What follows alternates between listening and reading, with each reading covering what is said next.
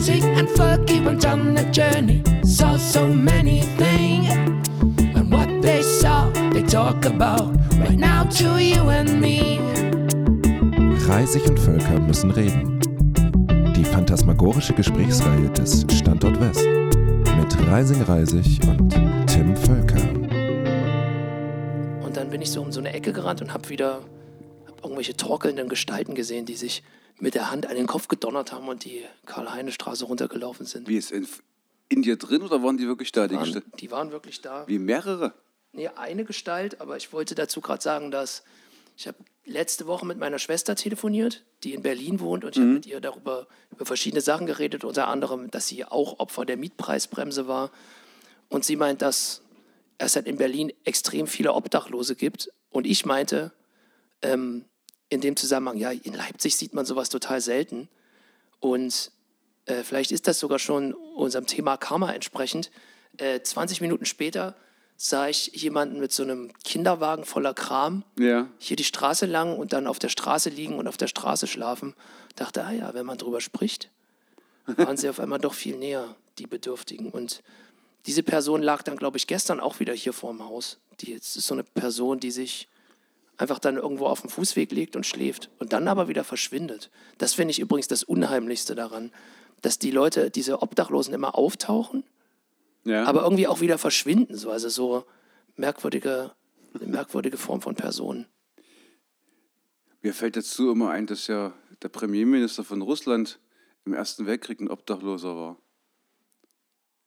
Habe ich das schon mal erzählt? Da gab es doch diesen, Wladimir Medvedev? Nee, Rasputin, dieser Mönch. Ah ja. Da gibt es auch diesen Song hier, sing mal vor hier. äh, Rara Rasputin, Genau. lover of the Russian queen. They put some poison in this wine. Genau, genau. Rara Das ist Bonnie M. ne? Ras Rasputin, Russia's craziest love machine. ja, genau.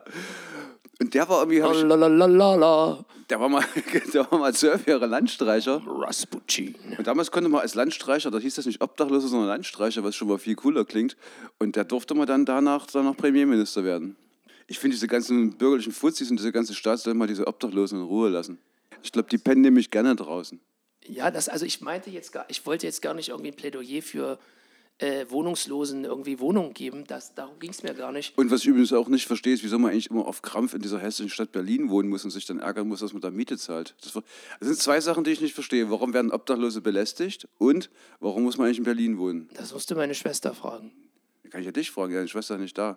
Ich weiß ja nur eine rhetorische Frage. Ich Wird bin ja in Leipzig auch bald ja, so bin, sein. Ach Quatsch. Ich bin froh, dass. Ne, wieso denn? Wie soll denn das gehen? Na, nee, die sollen ja immer schön in Berlin wohnen. Die ziehen bald alle her, weil es halt teurer wird. Alle auf einmal, alle dreieinhalb Millionen Berliner. Ja. Sein Leben überhaupt danach einzurichten, dass irgendwas ein Euro mehr oder weniger auf den Quadratmeter kostet, ist doch so langweilig, spießbürgerlich, kapitalistisch. Ist doch Käse, oder? Das ist wie beim Aldi billigen Rotwein kaufen. Das kannst du sagen, wenn du Geld hast, ja. Nee, das wirst du dir sagen, wenn du am Ende deines Lebens bist. Weil Geld hat doch sowieso jeder hier in diesem Land. Also wenn ich da, nee, du gehst einfach irgendwo hin auf so ein Amt und sagst, ich habe kein Geld und dann zahlt dir doch die Miete. Also ich verfüge über einen gewissen Überschuss an mietbaren Wohnungen für vertretbare Preise. Ah, ich weiß, Susanna, meine Liebste, die hat auch Kulturwissenschaften studiert. Da gibt es einen Französen, der heißt Bourdieu, der redet immer von Kapital, kulturellen Kapital. Du brauchst nicht bloß kein Geld, du brauchst auch wenigstens... Genau, wenn du kein Geld und keine Freunde hast, ist ganz große Scheiße. Wenn du, wenn du ganz viel Geld hast, ist es ein bisschen langweilig. Und das Beste ist, du hast nicht allzu viel Geld, aber dafür viele Freunde, weil dann brauchst du auch nicht viel Miete zu bezahlen. Mir hat einmal 1990 ein Freund einen Schlüssel in die Hand gedrückt für eine Wohnung, die er zugeschlossen hatte am Helmholtzplatz am Prenzlauer Berg. Da hatte ich auch mal für einen Monat eine Wohnung in Berlin, aber ich war nie drin. Hier läuft irgendwo Musik. Ah, ich weiß, in meinem Handy läuft Musik. Ja, ich habe mich auch gerade gewundert, ob, ich, ob nur ich das höre oder du auch. Crawling. Ach krass, ich wollte gerade sagen, das klingt wie Linkin Park. Warte mal. Nein, Müssen wir jetzt Geber bezahlen? Scheiße, warum sind keine 15 Sekunden? nee, zwei Sekunden Zwei Sekunden. ist die, ist die Länge. So, jetzt habe ich jedenfalls abgehatet über Berliner. Ob, nee, Obdachlose nicht. Obdachlose finde ich gut, Berliner finde ich doof. Nee, Berliner finde ich gut, aber ich finde die, die da hinziehen, doof. Nee, die finde ich auch nicht doof. Was ist denn? Ich finde eigentlich niemanden doof. das ist gut. Mich, mich selber finde ich manchmal doof. Erzähl doch mal vom Karma. Na, mein behandelnder Astrologe hat mir das so erklärt, dass ich es verstanden habe, dann habe ich es wieder vergessen. mit Karma und Dharma. Und vorhin habe ich nochmal aufs Handy geguckt, bevor ich hierher gefahren bin. Und da stand drin, dass Karma, die, die Idee davon ist, dass alles, was man tut, Folgen hat. Das finde ich natürlich cool. Weil das schleudere ich ja immer Leuten entgegen, die wahlweise bei VW arbeiten oder VWs besitzen, dass sie ja Betrüger unterstützen. Und sagt auch mal, alles, was man tut, hat Folgen. Oder was weiß ich. Wenn man irgendwie ein Kondom auf die Erde schmeißt und dann drauf ausrutscht. nee, das vertiefen wir jetzt nicht. Aber jedenfalls, Karma, eigentlich ist doch Karma das, was wissen wir doch alle, dass du irgendwie im letzten Leben irgendwas gemacht hast und deswegen musst du in diesem Leben Podcasts machen. Also irgendwas haben wir doch gemacht im letzten Leben, was jetzt uns jetzt, also ich habe das mal so verstanden, du hast irgendwas gemacht im letzten Leben, wahlweise gut oder schlecht, scheißegal. Und jetzt musst du dann irgendwie aufs Next Level und dafür musst du in diesem Leben Podcasts machen. Oder irgendwas anderes. Zum Beispiel. Und mein behandelter Astrologe hat mir das so sinngemäß erklärt, aber wird wahrscheinlich jetzt, ich rufe den jetzt auch nicht an, schreibe jetzt auch keine Sims, ist Quatsch. Aber wenn ich mich recht erinnere, Karma ist das, was du aus dem letzten Leben hast, als, als Auftrag sozusagen. Und Dharma ist das, was du jetzt machst, um mit dem Auftrag irgendwie klarzukommen. Also, wenn ich das richtig, also Dharma ist quasi das, ist quasi die Reaktion aufs Karma. Ja, wahrscheinlich stimmt das natürlich alles gar nicht, aber das ist ja unser Karma, über Karma und Dharma falsch zu reden.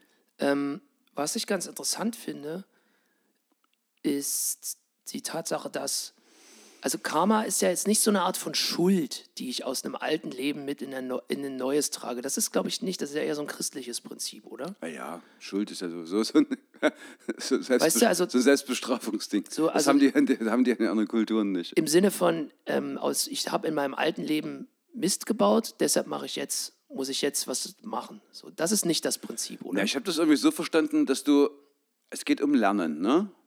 Es ist ja ein weit verbreiteter Irrtum, dass man nicht außerhalb von Kreuzfahrtschiffen, ge vorgebuchten Hotelwohnungen in irgendwie in Südfrankreich oder mit Aldi-Fressen auf dem Tisch, auf dem Armbrotstisch nicht auch was lernen könnte. Also man kann ja durchaus auch manchmal aus Sachen was lernen, die anstrengend sind.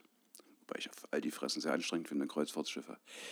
Egal wie. Jedenfalls geht es nur ums Lernen. Ich habe das so verstanden, du lässt jetzt deine 2, 3, 4, 500 Leben und machst halt irgendwas, was auch was mit dem letzten Leben zu tun hat und kommst immer so aufs nächste Level. Und es gleicht sich, genau, es gleicht, es gleicht sich immer irgendwie alles aus. Wenn du im letzten Leben ein Massenmörder warst, dann musst du halt in diesem Leben irgendwie Obdachlosen die Kopfkissen zurechtdrücken. Oder Flüchtlinge aus dem Mittelmeer fischen, irgend so ein Zeug. Aber, Also es aber ist das, ja Ganze, eine- aber das also- Ganze dient ja nicht dazu zum Lernen, das Ganze dient ja dazu, wie, wie im zweiten oder dritten Hauptsatz der Thermodynamik, so einen energieärmsten Zustand zu erreichen, um dann endlich ins Nirvana zu dürfen. JJ runzelt die Stirn. Ja, ich bin trotzdem noch nicht so ganz überzeugt von der, von der Herleitung. Also, weil irgendwie sprichst, also hast du jetzt ja auch mehrmals gesagt, Mörder, wenn man in seinem früheren Leben ein Mörder war, wenn du ein, irgendwie irgendwas Böses gemacht hast, dann musst du jetzt das machen, um die nächste Stufe zu erreichen. Nee, das muss doch bei was Gutem, wenn du in deinem letzten Leben ständig immer irgendwie Geld gespendet hast für Obdachlose und einen Haufen Quatsch gemacht hast, dann musst du in diesem Leben, um dazu zu lernen, Mörder werden. Ah, es geht also um die Ganzheit, also es geht darum, alle, den ganzen Kreis zu gehen. Genau. Und es gibt ja, die Buddhisten sagen ja auch so sinngemäß, mach bitte das, was du machst, richtig. Wenn du Massenmörder bist, dann bring bitte möglichst viele Leute um. Und wenn du eben halt ein Heiliger bist, dann sei bitte bitte besonders heilig. Also keine halben Sachen. Und das ist ja schon an sich cool, weil das so schön, das ist nicht unmoralisch, das ist amoralisch. Ich habe ich hab auch gar nicht, ich habe jetzt, äh, Moral habe ich gar nicht ins Spiel gebracht. Ne? Es ging, ging mir gerade eher so ein bisschen darum, auch vielleicht diesem Karma-Dharma-Prinzip, das, dieses Christentumsding entgegenzustellen, die ja sagen, okay, eher, wir sind, sind Sünder und wie war denn das? Also wir sind alle Sünder und müssen jetzt, Nicht durch Geburt. Durch die Geburt sind wir sündig. Ja, guck mal, mit diesem Buddhismus-Kram kannst du nur, weiß Gott, keine, keine leistungsfähige Wirtschaft hinstellen. Also ich war ja mal in diesem, in diesem buddhistischen Teil von Indien. Also Das sah jetzt nicht aus nach rauchenden Fabriken und Atomkraftwerken. Die haben da ihre total festen, fett, fett gemauerten Häuser und rundherum kein Baum und kein Strauch und innen drin sitzen sie auf ihren Teppichen und trinken Tee. Die haben jetzt keine Ambition, da VW-Fabriken zu installieren oder Autobahnen. also Fabrik nur durch Sünde möglich. Naja, Oder durch die Angst der Leute, Nee, wenn du dich der Sünder. Nee, wenn du so ein spiritueller Typ bist, dich mit dir selbst beschäftigst, also was ist denn da der Mehrwert für dich, dann irgendwie in dein Auto zu steigen und irgendwie dich in den Stau zu stellen, um dann deine Fabrik zu kommen und gelbe Quietscheenten herzustellen? Oder als Zulief in einem Zuliefererbetrieb für den chinesischen gelbe Quietschenentenhersteller was zu machen. Wie kommst du eigentlich immer auf diese gelben Quietscheenten? Frage ich mich schon seit drei Folgen. Das ist so ein bisschen Zwangsgedanke von mir. Wahrscheinlich war ich in meinem letzten Leben eine gelbe Quietscheente. In Halle-Saale gibt es das sogenannte Laternenfest. Und ähm, da gab es viele Jahre lang ein sogenanntes Quietscheentenrennen. Das gibt es hier in Leipzig. Ich habe das auch mal gesehen, seitdem mich schwerst traumatisiert. Ah, Wahrscheinlich ist dasselbe Gedanke wie du mit, dass die. Bei dir ist doch dieser Zwangsgedanke, dass diese Katzen aus dem Kipper über dich geschüttet werden. Bei mir ist der Zwangsgedanke, dass gelbe Quietscheenten über mich geschüttet werden. Jedenfalls Schuld. Ne? Schuld heißt doch, du bist, du bist böse von Geburt an. Das war sozusagen Phase 1 Katholizismus. Und Phase 2, also in Phase 1 Katholizismus war, du bist schuldig, also musst beten und 10% von deinem Einkommen spenden. Aber da haben die relativ schnell festgestellt, beten ja, aber kein Einkommen. Und dann kam eben halt Bruder Luther und sagte, okay, ich habe eine Idee, wie die zu einem Einkommen kommen, nämlich indem sie auch noch arbeiten. Und seitdem geht der schuldige Arbeiter arbeiten und spendet 10% seiner Schuld. Der Arbeiter schwitzt, der Arbeiter schläft schlecht, der Arbeiter geht zur Schicht. Zitat. Da gefällt mir Buddhismus irgendwie besser. du hast ja gerade darüber gesprochen, dass Karma quasi lebensübergreifend ist. Ja. Also aus dem alten, das alte Leben, äh, du hast etwas getan und jetzt musst du in dem Leben was anderes machen. Was ist denn aber mit diesen alltäglichen karmischen Gesetzen? Also Ja, warte mal, äh, vorhin, das habe ich nur so überflogen, das waren so zwei Zeilen. Alles, was man tut, hat Folgen. Das finde ich irgendwie lustig. Das ist doch so wie in so Science-Fiction-Filmen, ne? Wo man, also- wie, wie beim Terminator, dass jetzt irgendwie Kyle Reese soll jetzt irgendwie die, die Großmutter von dem Terminator umbringen, damit irgendwie die ganze Welt nicht untergeht oder irgend so ein Zeug. Ja, na, das- das wird- Zeitreisen ist das- Das wird in diesem Film ja dauernd persifliert. Habe ich letztens erst wieder geguckt. Also das ist ja nur diese Karma-Idee. Es fällt mir gerade auf, dass die Terminator-Filme ja wahrscheinlich von der Buddhismus Incorporated gesponsert sind. Also das, was du tust, hat Folgen. Das ist schon cool. Jetzt, jetzt, jetzt, jetzt habe ich Buddhismus verstanden. Weil alles, was man tut, Folgen hat, tun die lieber erstmal gar nichts. Die, die stehen ja sozusagen so auf, im, irgendwo im Himalaya. Genau, deswegen wohnen die ja oberhalb der Baumgrenze, weil da, können- da gibt es ja, gibt's ja keine Insekten so richtig und keine Pflanzen. Ja. Weil Pflanzen haben ein höheres karmisches Bewusstsein als Menschen und die binden sich doch zum Teil so, so Gage vor, die, vor den Mund, um nicht heimlich oder aus Versehen ja, Insekten das einzuatmen. sind, das sind bestimmte Gruppen. Ich dachte früher mal, die sind auf diesen Buddhismus gekommen, weil es so langweilig war, oberhalb der Baumgrenze zu leben. Nee, die sind da bewusst hingezogen, weil sie da we- möglichst wenig kaputt machen. Und die stehen ja so auf, ziehen sich ihre rote Kutte an und gehen mit, ihrer, mit, mit ihrem Schildchen los und betteln um Reis. Mehr machen die ja nicht. Bei wem betteln die eigentlich um Reis? Ja, bei denen, die da rundherum wohnen. Ein paar Leute wohnen da schon irgendwie. Und dann gehen sie wieder zurück und, und beten wieder. Und da machst du ja kaum was falsch. Da lädst du ja kaum Schuld auf dich. Das ist schon cool. Jetzt habe ich es begriffen. Nun ist ja zwangsläufig das Problem das, dass, wenn man jetzt nur mal gerade kein Mönch ist, hat ja das alles, was man tut, Folgen. Auch als Mönch hat das, was du tust, Folgen. Ja, aber Relle, die passen schon ein bisschen auf. Ja, die leben machen das halt bewusst. In dem, Im Herr Anhalter durch die Galaxis ist da auch so ein, da taucht auch so ein Typ auf, der aus Versehen von diesem Dent immer ständig umgebracht wird. Und der Ein merkt Sachsen-Anhalter durch die Galaxis. Genau. Der, der merkt das immer gar nicht. Das heißt wahrscheinlich, ja, hm, okay. Ich habe auch mal, ich war bei so einer Lesung, das erste, die erste Geschichte ging um so einen Betrunkenen, der in Schlangenlinien mit seinem Fahrrad langfährt. Und der andere Betrunkene sieht das und der denkt, dass der den Nacktschnecken ausweicht. Aber in Wirklichkeit fährt er in Schlangenlinien, um wirklich jede Nacktschnecke zu überfahren. Finde ich ein starkes literarisches Das Bild. ist gut. Das ist gut. Sir Jan Off heißt der, der, der, der Ah. Schriftsteller. Warum ist der ein Sir? Ist der ein Ritter oder? Keine Ahnung. Der wohnt, glaube ich, inzwischen auch in Berlin. Aber er ist nicht obdachlos. Ja, es ist aber auch keine Sünde, in Berlin zu wohnen, glaube ich. Ja, finde ich doch. Ich finde, das hat Folgen, wenn man in Berlin wohnt. Natürlich. Also karma karmatisch ist es, glaube ich, nicht gut. Karl Marxisch? Auch das nicht. Ich war in Karl-Marx-Stadt vorgestern. Und wie ist da so der karmische Stand? Naja, die machen auch relativ wenig. Es gibt so zwei, drei Bettelmönche, mehr siehst du da nicht auf der Straße. Womit wir bei diesem Alltagskarma-Ding Ja. wären. Und es gibt ja, kenne ich früher aus meiner Kindheit, wenn ich irgendwie irgendwas gemacht habe, dann Ja. habe ich mir danach in den Finger geschnitten, hat mein Vater immer gesagt, kleine Sünden bestraft der liebe Gott sofort. Hat mein Opa auch immer gesagt. Wobei ich, irgendwie- irgendwie weiß ich gerade nicht, ob ich meinem Vater Unrecht tue, weil ähm, der ist ja nicht gläubig oder so, aber ich glaube, der hat irgendwie immer sowas gesagt. Und seitdem beobachte ich stetig an mir, dass wenn ich irgendwelchen Mist baue, es relativ schnell geht, dass ähm, ich da die Folgen quasi zu spüren bekomme. Ich weiß schon, was jetzt kommt. Ich weiß schon, was jetzt kommt. Ähm, erstmal ist natürlich die Frage, die ich mir dann stelle, was, da guck nicht so abschnittend auf meinen Zettel. JJ hat jetzt einen Zettel in der Hand genommen und liest eins von drei Worten vor. Jetzt bin ich gespannt, was Das da sind drauf steht. drei Worte, sind eins, zwei, drei, vier, fünf Worte. Lies mal vor, was da drauf steht. Da steht Karma, Ja? höhere, Ja? Macht, Ja? Bewertung, Ja? Deutsch. Ist das der Name einer Punkband? Nee, Lies das bitte mal rückwärts vor. Nein, mach's nicht. Deutsch, Bewertung, Macht. Ach, du meinst richtig rückwärts. Stwet, Gnutreweb, Nam, Ereö, Amrak. Amrak ist Karma. Amrak. Mein Ich, Karma-Anorak. ich sage es immer. Amrak ist Karma rückwärts, ja, okay. Ich sage es immer Amrak. Was wäre das umgedrehte, dreh mal, die, also dreh dreh mal das Karma-Ding um das Gesetz. Was würde das bedeuten?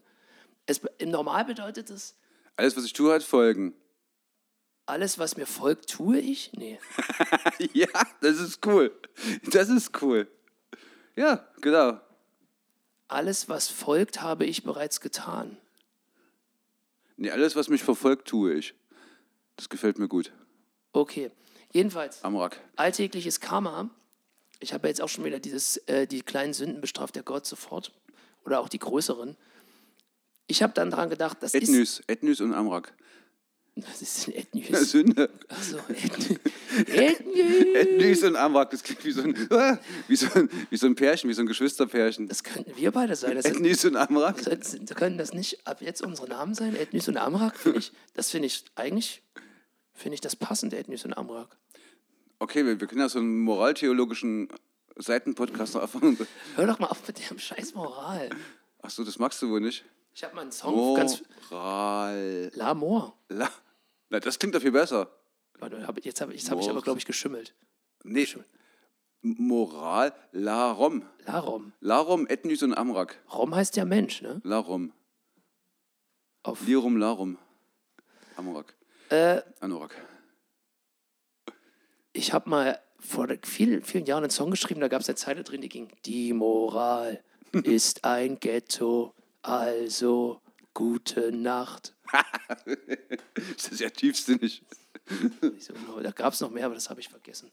Falls übrigens irgendjemand zuhört aus meinen früheren, Bitte nicht canceln. früheren hallischen Bekanntenkreisen, wenn irgendjemand noch ähm, so eine Art von Demosammlung hat, vielleicht, weil, er, weil ich auf ihrem oder seinem Computer mal so Sachen äh, gespeichert habe, würde ich es extrem gut finden, wenn die oder derjenige sich mal bei uns melden würde. Meinst du, jetzt ist diese Sammlung mit diesen Demonstrationen 1989, wo wir uns kennengelernt haben? Nein, es geht um Songs, was Ach ist so, mit okay. meiner Stimme. Okay. Also, Larum. zurück zu Amrak. Ethnys, Amrak. So ein Amrak, das ist, ich finde es nicht so schlecht. Ähm, es ist halt so die Frage. Ich ne? habe mal, entschuldige bitte, ich habe mal beim, beim, ich höre jetzt gleich auf. Ich war mal beim Chirurgen und habe da gearbeitet und da kam eine Frau, die hieß Ninel Kalaschnikowa. Und Ninel ist ein ganz häufiger russischer Mädchenvorname, das ist Lenin rückwärts. Wirklich? Das ist ist doch ein geil. Kind Witz. Können wir doch, können wir doch auch Amrak etablieren. Oder Ethnys. Amrak und Ethnys. Ah, Oder jetzt Tok. geht meine Stimme auch Tok, komisch. einfach als Jungsname. Mit Doppel-T vorne dran. Tok. Na Gott. Ich habe an Code gedacht. Allah ist, glaube ich, rückwärts wie vorwärts, oder? nee, Allah ist Hala. Allah, Allah. Halle. Allah ist Halle rückwärts. Das ist Hala. Jetzt werden wir wirklich gleich gecancelt. Nein, wieso? Da werden, werden bestimmt irgendwas Schlechtes. Aber ist ja eh schon in unserem Karma, dass wir gecancelt werden, können wir eh nichts machen. Also, pass auf. Ja, okay. alltagskarmische Sachen wirkt auf mich eher wie so eine verfremdete Karma-Sache, weil es irgendwie eigentlich immer nur auf Sünden zutrifft. Wobei auf der anderen Seite, wenn man gute Sachen macht, widerfahren einem auch vielleicht gute Dinge. Ja, Aber ansonsten klingt es für mich eher wie Strafe und vor allem Crime and Punishment. ist jetzt für mich die Frage, gibt es also so eine Art von höherer Macht, die dann sozusagen für die Bestrafung sorgt? Ja, das, Uni das Universum. sagen das auch die Buddhisten? Ja, ja, klar. Also die sagen jetzt nicht ein Gott, sondern das ist quasi einfach ein, Gese ein universelles Gesetz. Na, ja, ja. Okay. Aber wahrscheinlich haben die auch recht, weil das ist ja quasi auch Physik auf irgendeine Art und Biologie und alles zusammen. Würde, ich, mal, würde ich mal denken. Wahrscheinlich waren die Buddhisten einfach nur solche ähm, unzufriedenen Physik- und Biologieprofessoren, die sich irgendwie verschanzt haben im Himalaya mit Hilfe einer Zeitmaschine. Ich würde ja gerne noch mal ein Beispiel von jemandem erzählen, von einem lustigen karmischen Gesetz, was ich erfahren habe letztens. Der Freund von dir aus, aus Bernburg. Ja, genau, der aus Bernburg mit dem Fahrrad. Ah, okay. klar. Hämorrhoiden. Ah, okay. Du Also pass auf. Bernburg hätte ich beinahe mal gearbeitet in der Psychiatrie. Wusstest du eigentlich, dass Bernburg eine Burg hat? Ja, das hätte ich jetzt beinahe gedacht. Aber das Ding ist, das ist, da war mal ein Bär drin in der Burg. Deshalb heißt das Bernburg. Weil man aber in Sachsen-Anhalt nicht Bärenburg sagt, sondern Bern. Ist zu Bernburg geworden. Okay, alles klar. Also pass auf, der Dude aus Bernburg fährt mit seinem Fahrrad, das Ja. ist schon ein bisschen älteres Fahrrad, Fährt er durch Halle oder durch Bernburg? der fährt, äh, ich glaube, der fährt durch Bernburg. Okay. Da gibt es nämlich auch so eine Brücke und so Kopfsteinpflaster. Ja. Und der fährt da lang und dann ist er so ein Stück am Bahnhof, ist es dann kurz asphaltiert und dann merkt er auf einmal, dass sein Hinterreifen so komisch zuppelt. Ja, also so wie so eine Acht. Guckt hin, also guckt, kennst du ja bestimmt beim Fahrradfahren, guckst halt so runter und dann siehst du ja, ob das Rad schlingert Ja. und es schlingerte nicht. Ja? Also ist er erstmal weitergefahren und hat das ignoriert. Ähm, hat die Schmerzen oder das Problem seines Fahrrads ignoriert. Ja? Ich fange Okay. schon, mal- fang schon mal schön be- bedrohlich an. Ähm, dann, Sünde. einen Tag später, Ethnis und Amrak. Ach, das gibt es sogar noch einen Tag später bei der Geschichte. Ja, ja, es geht, ja, genau, es geht ja weiter. Also cool. erst hat es so ein bisschen gezuppelt und am nächsten Tag, es wurde halt stärker, das Zuppeln. Und er dachte sich, da er ja eigentlich immer dran, also aufpasst, nicht über irgendwelche Bordsteinkanten zu brettern, was ja das Typische für Achten ist, wie Achten in die Reifen kommen, äh, in die Felgen kommen, in die Laufräder. Ja, man kann aber, wenn man das, wenn man das entlastet, das Hinterrad beim über die Bordkante fahren, dann, dann schnippt das ja so. Genau. Pass auf. Jedenfalls hat er sich gedacht, was ist hier los? Warum wird das immer schlimmer? Und dann hat er mal angehalten und hat sich seinen Reifen angeguckt, sein Hinterrad angeguckt. Und dann hat er festgestellt, dass der Mantel gerissen ist an einer Stelle und dass da ein kleines Stück des Schlauches sich rausgestülpt hat. Und ähm, er hat sich das angeschaut und hat sofort an Hämorrhoiden gedacht und an so Ausstülpung von Därmen. Hat er das wirklich gemacht? Ja, ja. Das In hat er dem mir, Moment? Das hat er mir so erzählt. Ja, der hat halt das angeguckt und Krass. dachte, dachte an so, ja, Därme, hm, Aber ist der Dude aus Bernburg, ist der Chirurg? Nee, ist der Proktologe? Nee, das ist so ein, weiß ich auch nicht. Also der ist, ich glaube, der ist da beim, das ist so einer, der da Landwirtschaft und Dingsterbums studiert, das kann man da studieren. Es gibt ja in der Nähe auch irgendwo die Enddarmklinik von Bernburg. Jedenfalls, pass auf. Vielleicht war er auch auf dem Weg zur Enddarmklinik, das wird sich gleich Vielleicht war er herausstellen. auch Fahrradmechaniker in der Enddarmklinik. Durchaus. Nee, wenn er Fahrradmechaniker wäre, hätte er sofort angehalten. Ah, okay, ist klar. Pass auf, er hat sich das angeguckt und hat die kleine Ausstülpung gesehen. Also der Mantel ist quasi zwischen Felge, also so ein Mantel, der hat ja, so ein Fahrradmantel, der hat ja so eine Metall, wie so ein Metalldraht drin, womit man den so in das, in, das, in dieses Laufrad drückt. Und der Mantel ist gerissen zwischen Felge und diesem, und diesem Metallding. Also, und da ist dann ein Stück, Stück Schlauch durchgestülpt. Und er hat sich das angeguckt und hat gedacht, ach naja, erstmal egal, ich fahre jetzt weiter zur, zur Landwirtschaftsuni. Ist gefahren und gefahren. Die Ausstülpung wurde immer größer und auf einmal hat es geknallt. Und dann ist der Reifen geplatzt. Ne? Und dann hat er sich gedacht, hm, das war vielleicht doch jetzt nicht so gut. Ich war wieder wenig umsichtig. Die Moral von der Geschichte. Drei Tage später hat er Hämorrhoiden gehabt. Siehst du? Was ja auch Ausstülpungen sind, oder? Ja. Und das, Bad Karma. das ist für mich halt tatsächlich so ein, ähm, vielleicht gar nicht so kleine Sünde, bla bla bla, sondern so, also was ich daran unheimlich fand, als er mir das erzählt hat, war, also wie, also wie unmittelbar ähnlich das ist. Also das Rad ist rund, der Anus ist auch rund, dann reißt da was, also reißt was, dann gibt es eine Ausstülpung und Ja, nicht, dass der Dude aus Bernburg ist verblutet. nee, nee, Ruf nee, so mal an, ist ob der noch Der ist, lebt. der ist ja dann in die Enddarmklinik gegangen Ah, okay. und hat aber Hat man dann den Anus amputiert? Nein, nein, nein, die haben, ihn, haben ihm so ähm, antibiotische Salbe verschrieben. Dann hat er aber so einen Bekannten, der da auf dieser Burg lebt. Das ist so ein ehemaliger Landarzt. Und der wiederum hat ihm erzählt, dass als er früher Landarzt war, ähm, ist er immer zu den Bauern gefahren und hat die, hat die halt verarztet. Und ein Bauer hat ihm erzählt, dass wenn er Hämorrhoiden hat, setzt er sich auf ein, auf ein Stück Eiche, auf ein Stück Eichenholz, aber nicht einfach so, sondern er schiebt das in den Kamin rein lässt es Von der, von der Burg. macht das genau, naja, oder halt irgendwo bei Ja. Bernburg in der Nähe auf so einem, auf, in einer Kolchose. und dann nimmt er das heiße Brett und setzt sich mit seinem nackten Hintern darauf, weil Eiche so eine, ähm, so eine bestimmte Wirkung hat. Tannine. Tannine fällt mir gerade ein. Und das, ja, du bist ja auch Arzt, das, und das macht Das irgendwas. ist doch irgendwie Gerbstoffe. genau, das, irgendwas macht das mit den Hämorrhoiden. kann Und soll auch- besser sein als Man Antibiotika. kann auch Eichenrinde kaufen in der Apotheke und sich dann da so einen Sud draus machen, sich den auf die Puperze schmieren. Mhm. Interessant ist, da gab es schon böse Unfälle und Todesfälle, weil das ja so adstringierend ist, heißt das so zusammenziehend. Wenn man das überdosiert, dann zieht sich der Anus zusammen und geht nie wieder auf und da muss man dann platzen. Witzig ist natürlich auch, Weil, dass- weil der Darm arbeitet ja immer weiter. Man hat ja immer noch Kacke im Darm. Und, aber dann geht der Anus nicht mehr auf, weil der, Ast- weil der, weil der irreversibel adstringiert ist und dann platzen die Menschen. viel schlimmer ist auch, wenn einen der eigene Arsch aufsaugt. Das war bei der Armee, also bei der Armee, DDR-Armee, der Spruch, da platzt mir gleich der Arsch. Siehst du? Wie viele Minuten haben wir eigentlich jetzt rum? Wir sind, wir sind eigentlich ganz gut dabei, 20, 25 Minuten. Wir müssen noch die Proktologin aus Pristina grüßen Genau, die- und ihre Schwester, die Gerichtsmedizinerin aus Pristina. Die, die Ich habe nämlich rausgekriegt, dass nämlich zwei, zwei Serbinnen, zwei Zwillingsschwestern, und die eine ist Gerichtsmedizinerin, aber die andere ist Proktologin geworden. in, aber nicht in Bernburg, oder? Nee, in Pristina.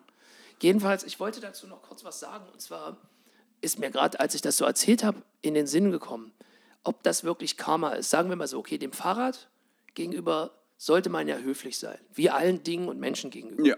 So, das wirst du ja auch verstehen Weil als ja alles auch beseelt ist. Genau, also das, das denke ich auch und fühle mich manchmal auch schlecht, wenn ich eine Tür zuknalle oder halt irgendwie so. Bla bla bla. Jedenfalls dachte ich gerade äh, wegen dem Bekannten von mir aus Bernburg, aus der, aus der Landwirtschaftsuni, kann es auch sein, dass das nicht nur Karma war, sondern so auch so eine Art von Self-Fulfilling Prophecy, weil er quasi den gerissenen Mantel gesehen hat und die Ausstülpung und dann daran gedacht hat? Ah, ich weiß, was du Oder- meinst. Der hat, der hat wahrscheinlich in dem Moment gemerkt, weil dass es eh Karma ist, dass es, sinnlos ist, jetzt was dagegen zu tun, also kann man auch weiterfahren. Nee, ich meine vor allem aber auch, dass ihm das dann passiert ist. Also Nee, er hat an Ausstülpung gedacht, hat an sozusagen an Enddarm gedacht. Aber deswegen den Hämorrhoiden. Ja, ja, das meine ich damit. Also, das ist, wo, oder sozusagen die höhere Macht. Also, man, du, kannst, äh, man, du kannst so ein bisschen beeinflussen, wie du dich bestrafst, wie du bestraft wirst für Fehltritte. Nee, geh mal von den Bestrafen weg. Ja, stimmt. Ich bin noch zu sehr im. Bist zu, zu sehr protestantisch. Ja. Sondern setz mal für Bestrafen Lernen ein. Okay. Wie du, wie, du, wie du belernt wirst. Nicht bestraft, sondern belernt wirst. Das ist nicht so schlecht, ja. Und das ist eigentlich doch viel cooler. Ich habe mich mal mit Leuten unterhalten, die, ich habe mich schon öfter mal mit Leuten unterhalten, die im Knast waren. Ich dachte mal, Knast wäre ganz schrecklich. Und, aber die haben mir eigentlich ge- durch die Bank weg gesagt, dass sie A, dort Dinge gelernt haben, ohne die sie nicht so schlau wären und B, dass man da ganz interessante Leute trifft. Wahrscheinlich stimmt das gar nicht so. Ist ja auch so, die allermeisten denken immer, dass Psychiatrien wären irgendwie doof. Ich verkaufe ja auch mal den ganzen Leuten die Psychiatrie als den besten, abenteuerlichsten und coolsten Ort ever. Dann gucken nämlich auch alle ganz komisch an. Wahrscheinlich ist im Knast auch so. Wahrscheinlich ist Guantanamo der coolste Ort on Earth auf irgendeine Art. Ich meine, warum bleiben die so lange dort sonst? Jetzt wird das gecancelt, oder? Piep, piep, piep. nee, aber jetzt mal im Ernst. Ich meine, Lernen. Es geht um Lernen. Das heißt, aus der Sicht von diesen Karma-Boys und Girls ist es doch vollkommen Quatsch, Mist, Boogie-Scheiß, ob du elend alt wirst, Geld auf dem Konto hast und dich wohlfühlst. Darum geht es doch nicht. Geht ja darum, dass die Seele oder wer auch immer irgendwas lernt. Wenn du nur am Strand liegst, was lernst du denn da? Am Strand liegen, gut, okay. Ja. Dir Sand durch die Seele rieseln lassen. Oder in den Himmel gucken und auf das, äh, auf Pegasus, das geflügelte Einhorn warten, wie es einer, einer aus der griechischen Mythologie gemacht hat. Habe ich letztens wieder gehört. Der lag den ganzen Tag nur im Gras und hat nach, in den Himmel geguckt und hat auf das Pferd gewartet. Aber dann auch wieder, fällt mir gerade wieder ein, wie, also in der griechischen Mythologie geht es ja sowieso drüber und drunter. Der hat, irgendwie hat er das Pferd dann bekommen, aber dann ist es so hoch mit ihm geflogen, dass er runtergefallen ist. Bestimmt vorher noch verbrutzelt. Nee, nee, nee, nee, nee, nee. Der ist bloß runtergefallen, aber das ist wieder so. Also, was, was ist eigentlich die Lehre daraus? Lieber nichts machen und vorsichtig sein? Oder halt mit dem Wissen, dass Handeln Konsequenzen hat? Ja, das Coole ist ja, als lebendiges Wesen stirbst du ja so oder so, ne? Da kannst du machen, was du willst. Und Das habe ich doch schon ganz oft erzählt, dass ich viele Leute erlebt habe am Ende ihres Lebens, als ich noch so richtiger Arzt war, wie denen dann so das Gesicht eingeschlafen ist, diesen Spießern, die einfach versucht haben, alles Mögliche zu vermeiden, um ja nichts falsch zu machen. Na, das nützt dir auch nicht. Dann kriegst du bloß schlechte Laune, wenn du dann sterben musst. Ähm, bevor ich noch zu dem noch zu einer anderen Sache. Einmal von vorne. Das heißt Lern, Lern- Lerneffekte. Das heißt, man müsste also unsere ganzen Mitbürger mit ihrem Seitenaufprallschutz, Airbag, Einfamilienhaus, Kreditversicherungswahn entgegenschleudern. Seid ihr wahnsinnig? Ihr müsst doch lernen.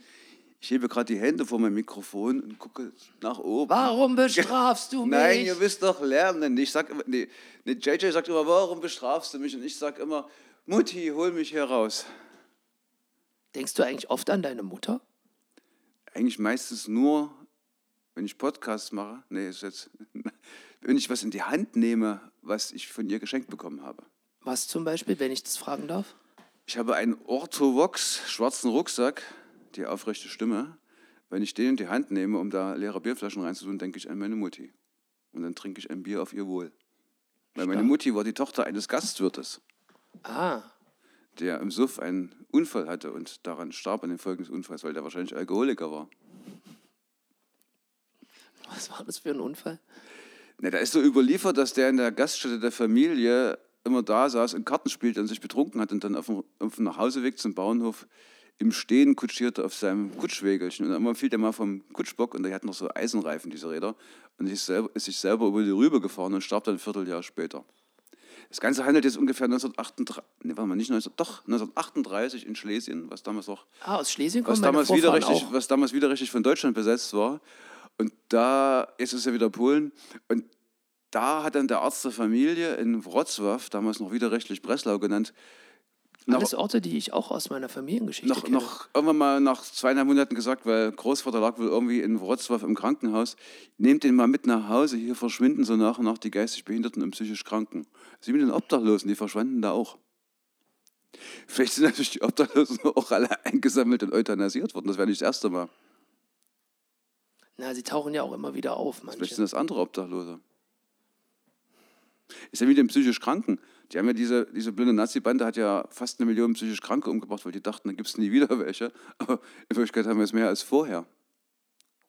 Vielleicht ist es mit den Obdachlosen auch so. Naja, heutzutage darfst du ja obdachlos sein. Nicht- Nee, du darfst zwar obdachlos sein, aber du musst eine Meldeadresse haben. Das ist doch wieder so typisch Bürokratie-Scheiße.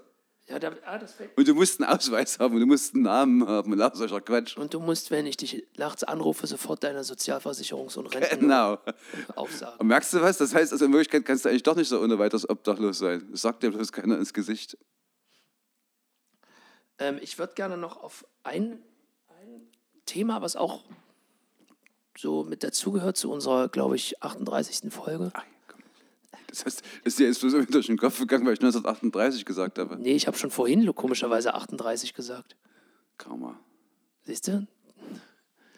Ethnis und Amrak. Ähm, mir ist was aufgefallen warum? an mir selbst.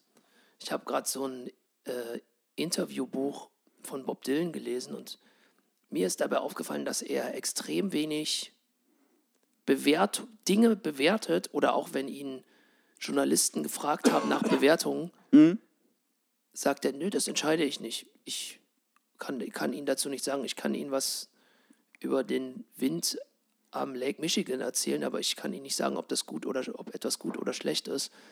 Und mir ist dabei aufgefallen, dass es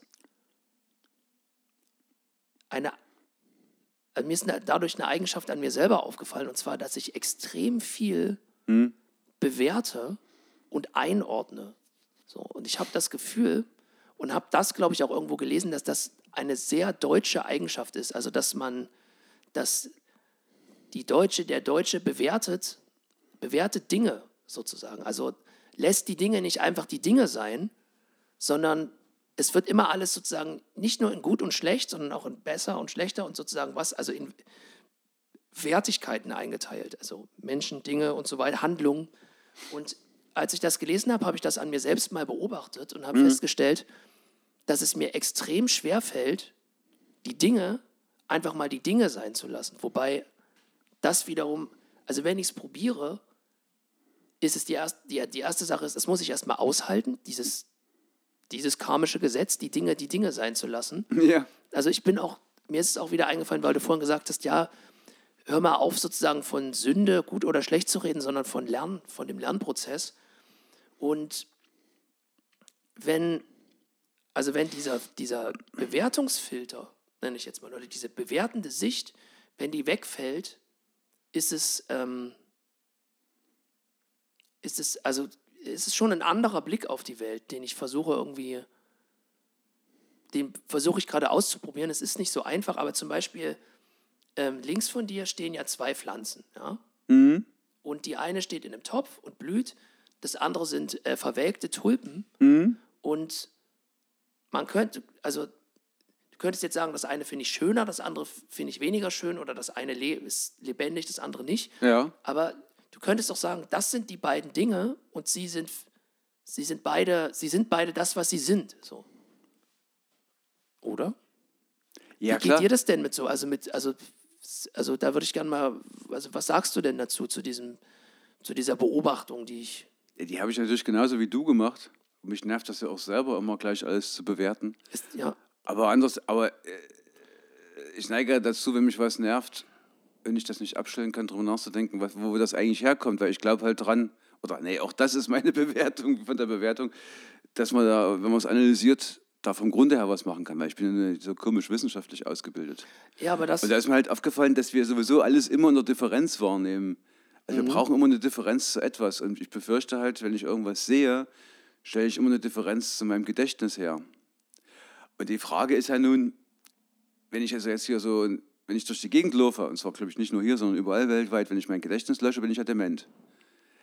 Und das ist natürlich genau der Zustand übrigens, den die Buddhisten wollen. Die sagen ja, eine Rose ist eine Rose ist eine Rose ist eine Rose, bis zur Unkenntlichkeit, bis du nicht mehr weißt, was eine Rose ist und einfach nur so da drauf guckst.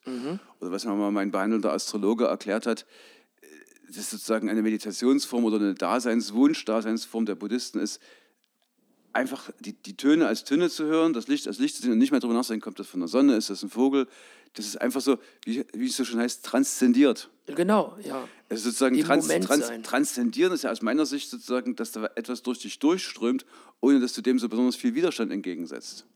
Aber das ist natürlich mit einem wie auch immer gearteten Leben an sich nicht zu vereinbaren, weil die Buddhisten zeichnen sich ja nicht unbedingt dadurch aus, dass die nun ständig irgendwie auf Party gehen, rumvögeln, Drogen nehmen. Die schlurfen halt in roten Kutten so durch die Gegend und brummeln irgendwas.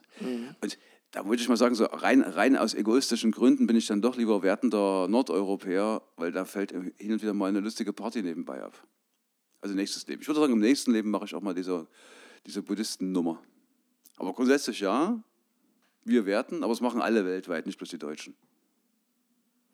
Ja, ich glaube, es gibt ja noch einen Unterschied zwischen bewerten und einordnen. Du brauchst ja auch die Bewertung. ja, ich muss ja auch, also irgendwie Also aus meiner Sicht, verorten und aus, was aus, mein, aus meiner Sicht ist Bewerten wirklich eine, ein Gedächtnisding. Das heißt, wie kann ich denn etwas bewerten, wenn ich nicht drüber nachdenke? Und was mache ich denn? Mir passiert was, ich sehe, höre, fühle, rieche was und das vergleiche ich mit dem, was ich schon mal erlebt habe, oder?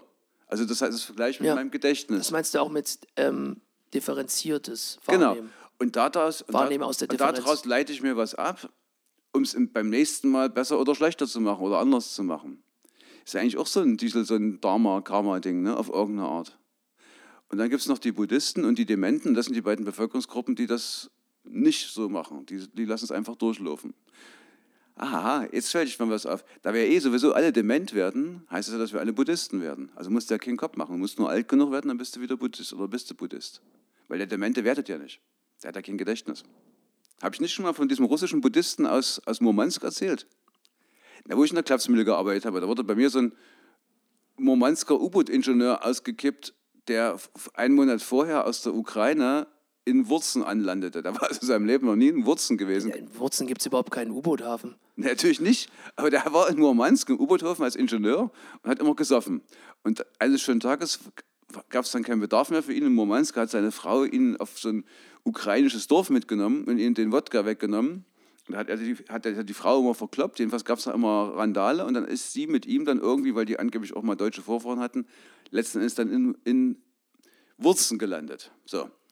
dann nach einem Monat haben die festgestellt, das ist ja scheiße mit dem.